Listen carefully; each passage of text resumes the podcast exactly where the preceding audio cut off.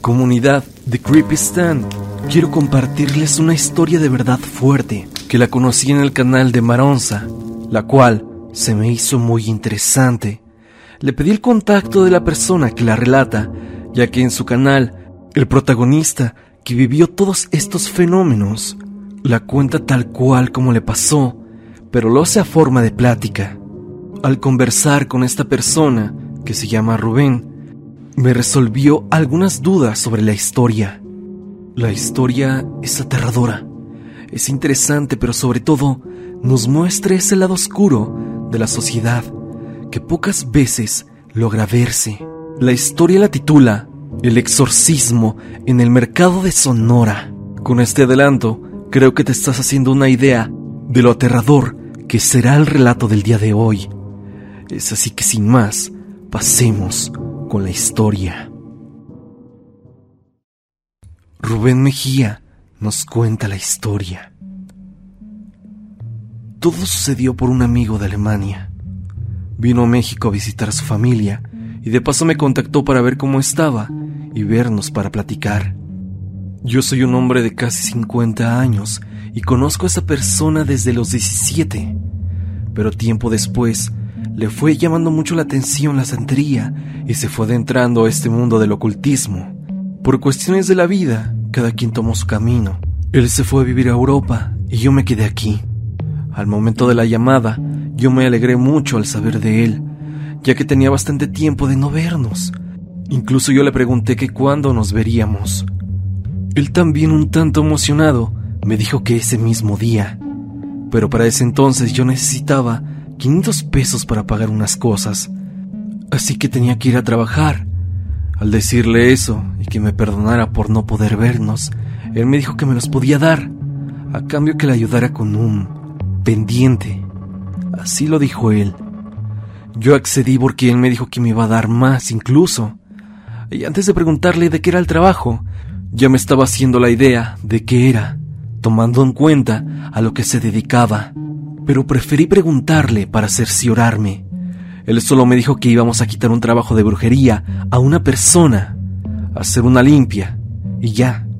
Yo desconocía totalmente sobre el tema y me preguntaba qué iba a hacer yo.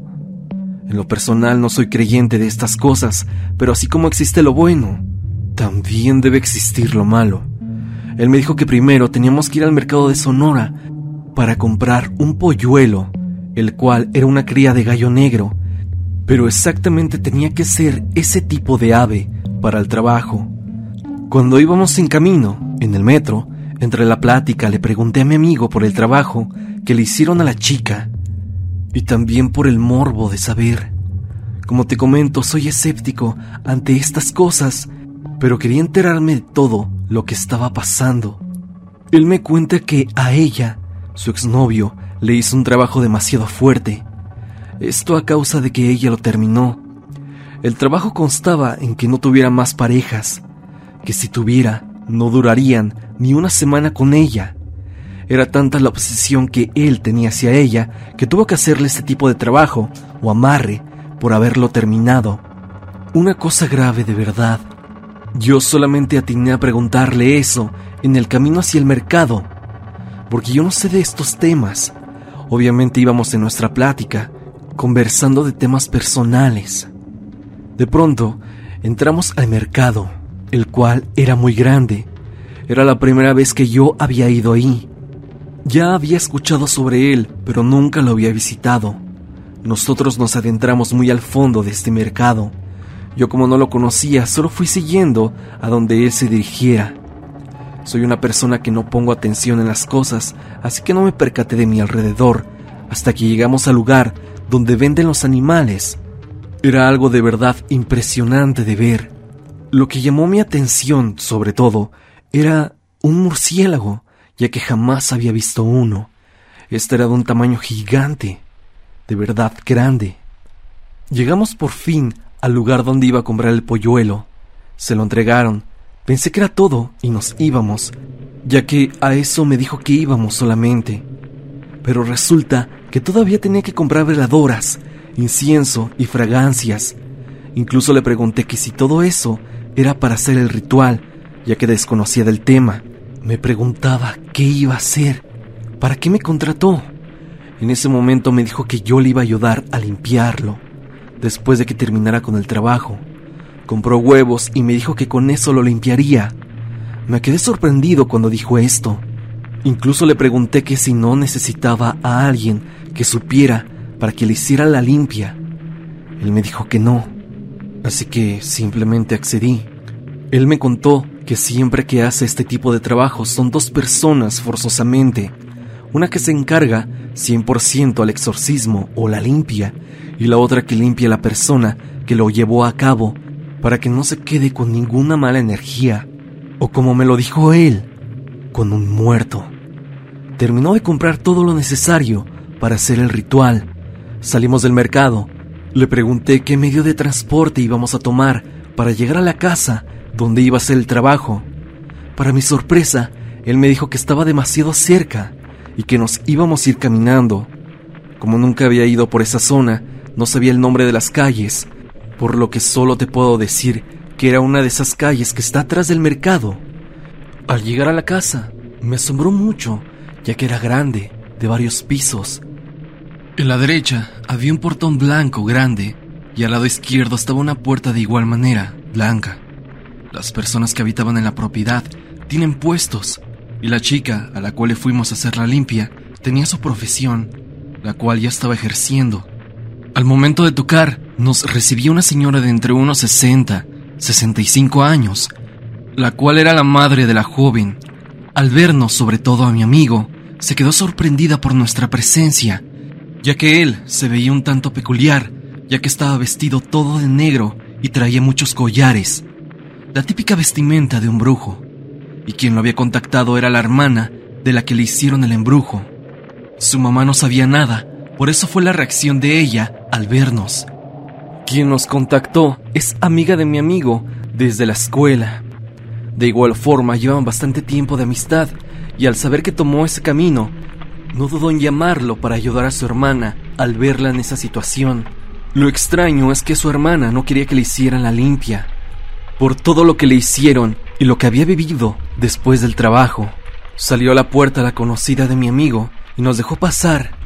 Cuando entramos a la casa, estaba muy bonita, con muebles muy elegantes. Simplemente en eso te das cuenta de que sí había bastante dinero, aparte de que mi amigo cobró muy bien. Desde que estábamos en el mercado empecé a sentir miedo, pero ya estaba con mi amigo.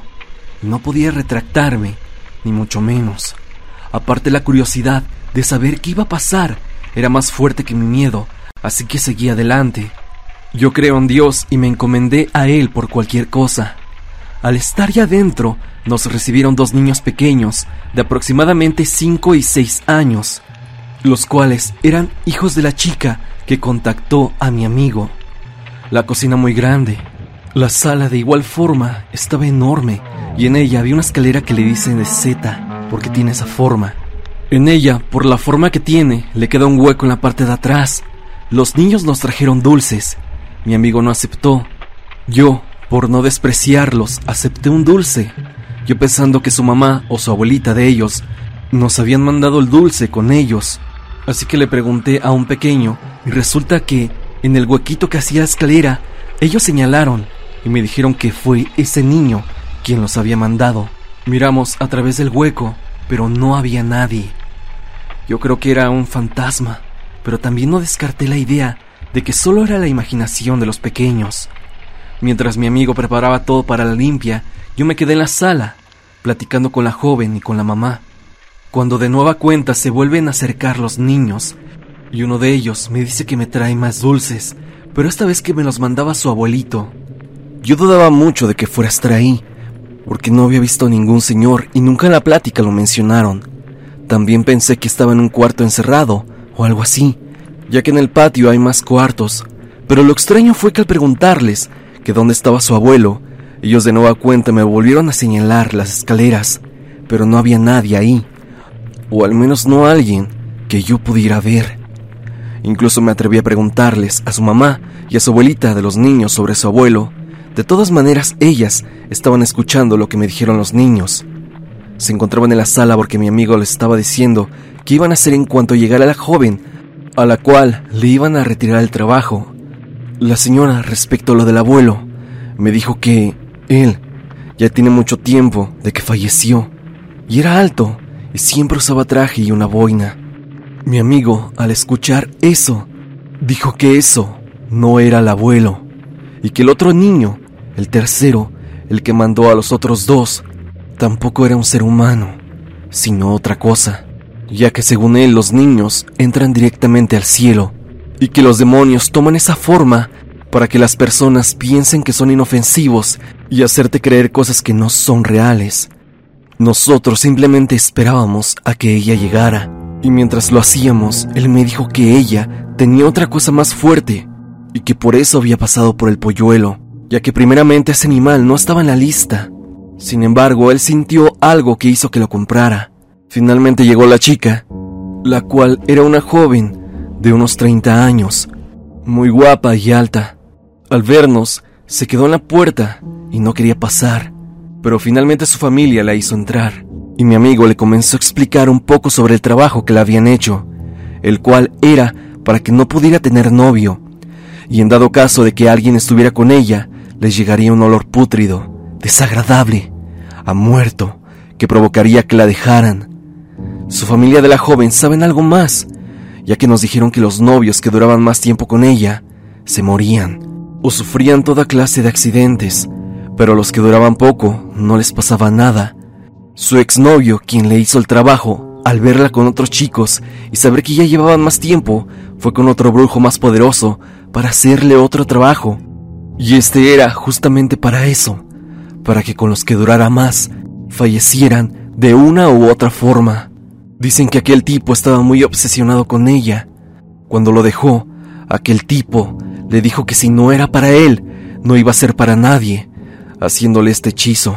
Nos enteramos que habían sido tres novios en varios meses. El primero dicen que se dirigía a ver a la chica y que al pasar por una de las avenidas cerca de la casa de la chica, lamentablemente lo atropellaron, falleciendo en el acto, pero no pensaron que fue producto de un embrujo. Lo vieron como un accidente nada más. Pero el segundo novio, por casualidad, lo asaltaron y le quitaron sus pertenencias, pero a pesar de eso, no lo ultimaron ni nada, pero fue algo muy desafortunado. Y ahí fue cuando la familia empezó a sentir temor y a pensar de que era parte del trabajo que le pusieron, porque al tercer novio o pretendiente duró tres meses con ella, al igual que los otros. Lo raro es que a él, a diferencia de los otros, le dio un paro cardíaco. Al ver todo esto, su hermana se puso en contacto con mi amigo para llevar a cabo el trabajo que íbamos a hacer en ese momento. Mi amigo la tomó de la mano y ella comenzó a temblar. Ella era blanca, pero se puso pálida. Su semblante, su cara cambió totalmente a una cara de terror. Ahí fue cuando yo empecé a tener miedo. Mi amigo pintó un círculo debajo de ella. Adentro de este dibuja un pentagrama y en cada punta pone una veladora. Dentro del círculo coloca en el piso un tapete de cuero negro que él traía. De su morral sacó un libro negro en el cual se leía escritura y símbolos que desconozco. En ese momento se hinca y empieza a orar en otro idioma porque no entendía lo que decía. Yo creo que empezó a invocar a los seres oscuros. En cuanto él empieza a orar, las cosas empiezan a mover y caer, pero no como lo pintan en las películas, sino más bien de una forma sutil, pero constante. En la barra de la cocina se encontraba un salero. Este parecía que lo movieran a tal punto de que se cayó al piso. Mi amigo nos dice que no nos espantemos, que no nos va a pasar nada. Nosotros estábamos viendo lo que él hacía. En ese momento toma a la joven, la para en medio del pentagrama y él empieza a hacerle preguntas a la chica. Ella empieza a temblar y le contesta de una manera muy desesperada. Ya no quería seguir con el ritual.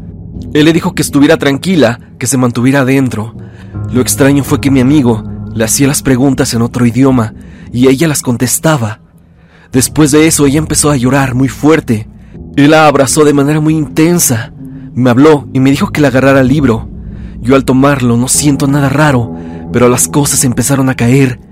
Me quito rápido y me hice a un lado, por miedo a que se me pegara algo, o que tal vez se me fuera a pasar el mal de la joven. Él cuando la abrazaba le decía que todo iba a estar bien, mientras empieza a rezar de nueva cuenta. Las cosas empiezan a caer, los vasos de la cocina. Ahí estaba un topper con cucharas, las cuales las alzaban y las aventaban. En ese momento me dijo que le pasara el gallo negro. También nos pidió que nos saliéramos todos de la casa. Junto con el ave, pidió agua hirviendo y demás cosas. Al pasarle todo lo que iba a necesitar, prendió mucho incienso y las veladoras. Pidió flores, una tina, ropa blanca para ella y para él, cosas que la familia ya tenía listas, ya que se las pidió con anticipación. Al cambiarse se meten al baño los dos, prende un puro mientras sacaba una cadena. No visitaría algún santo o alguna figura parecida. No alcancé a ver la verdad. Se la puso en la mano y se metieron al baño. Solo ellos dos, pero ella no quería, tenía mucho miedo. Lloraba y gritaba que quería estar bien. Su hermana la ayuda a meterla al baño. En cuanto ya están ellos dentro, las cosas de nueva cuenta se vuelven a caer. Las puertas se abren y se azotan. Te lo juro que no había corriente de aire que pudiera hacer eso. Él se asoma, le dan la tina de agua caliente y las flores, las cuales pone la tina para bañarla con esa agua. No sé qué tipo de flores era, Solo recuerdo que eran de color rosa, morado, rojas y blancas. A mí me dice que le pase el polluelo. Cuando se lo doy, me dice que ahora sí nos salgamos todos de la casa, que no debemos estar más adentro, y me dio unos inciensos que tenía que prender cuando él me gritara y rociara un líquido a toda la casa y a la familia. Nadie podía entrar ni asomarse, nadie veía más, solo escuchábamos gritos de los dos, él gritando que ella iba a estar bien, que se alejaran, ella gritando que la dejaran en paz, mientras gritaba más y más fuerte, pero ya no era su voz de un principio, sino era más fuerte, más gruesa. Yo pensé que esa voz era de mi amigo, pero no, si era de la chica, ya que empezó a gritar que era de ella. No solo era un demonio, sino varios que la tenían atrapada. Mi amigo posteriormente me dijo que eran tres entes que la tenían apoderada de su cuerpo. Ella de nueva cuenta empezó a gritar con la voz grave, diciendo que ya les pertenecía.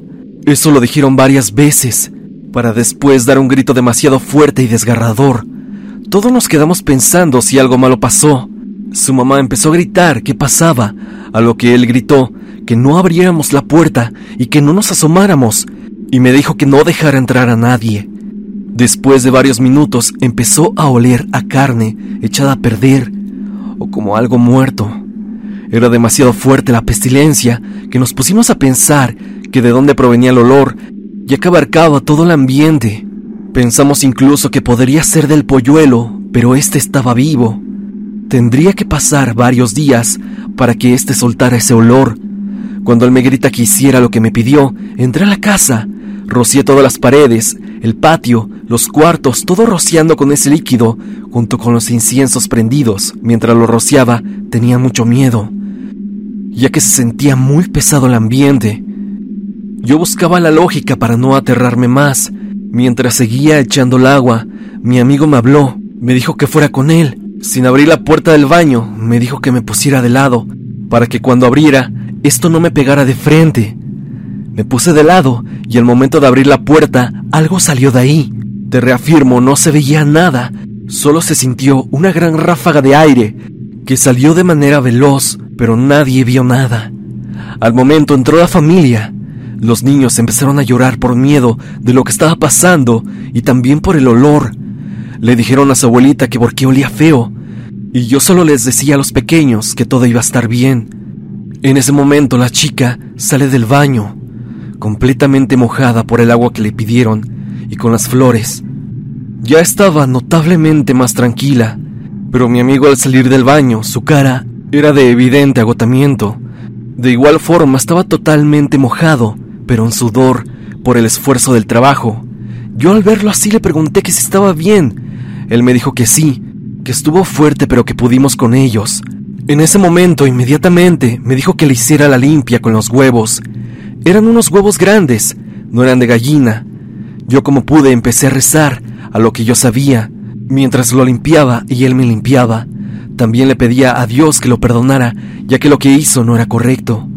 Le pedía que no me fuera a pasar nada y ya jamás volver a ser partícipe de algo así. Al terminar la limpia, Rompió los huevos en un vaso con agua. Lo extraño es que salieron completamente negros, pero yo sentí mucho alivio al terminar de limpiarme y romperlo. Todo el miedo, la tensión, se me quitó como si algo me hubiera pegado. Él empezó a recoger todo el material que usó. Mientras él lo recogía, yo le preguntaba qué íbamos a hacer con todo ello. Todo lo metió a diferentes bolsas negras y le dijo a la familia que lo aventaran a un panteón y que no vieran dónde caía, ya que esa era la forma de deshacerse de eso. La chica se fue a cambiar y al bajar parecía otra persona y se notaba evidentemente su mejoramiento. Le dio las gracias a mi amigo y le volvió a repetir a la chica lo que tenía que hacer. Les dio tres opciones para deshacerse del material. Uno era ir a tirar a algún contenedor o algún camión de basura. Lo otro era dejarlo en el panteón, así como ya les había dicho antes, o bien a una iglesia. Él les recomendó más que en la iglesia, ya que son tierras santas en donde aquella energía va a quedar atrapada él me había dicho que esto solo era quitar el trabajo que le pusieron a la chica y que iba a ser algo rápido, pero resulta que duró dos horas el trabajo, más de lo que él pensaba, ya que había cosas que de verdad él esperaba no encontrarse. Nos quedamos hablando con la familia durante varios minutos más, hasta que finalmente le pagaron a él y nos marchamos. Él terminó dándome dos mil pesos, mil quinientos pesos más de lo que me había prometido. Yo, vale decirlo que ese dinero me lo gasté en ese mismo momento, ya que no me sentía bien con él. Sentía como si me lo hubiera robado. Y no quería que entrara a mi casa. Le pedí a Dios que ese dinero no trajera algo para mí. Al estar afuera de la casa, yo me quedé ya en la calle y él le preguntó a la joven cómo se sentía y demás. Al salir, él quería que fuéramos a tomar, pero yo lo único que quería era irme a mi casa Después de un par de días nos vimos, ya un poco más tranquilos, y nos fuimos a tomar. Después de un mes de lo sucedido, comenzaron a pasar todo tipo de cosas en mi casa. Yo dejaba abierta la puerta del patio, ya que eran tiempos de calor, y en la madrugada sentía como me pegaban en la cabeza, como si fueran palmadas.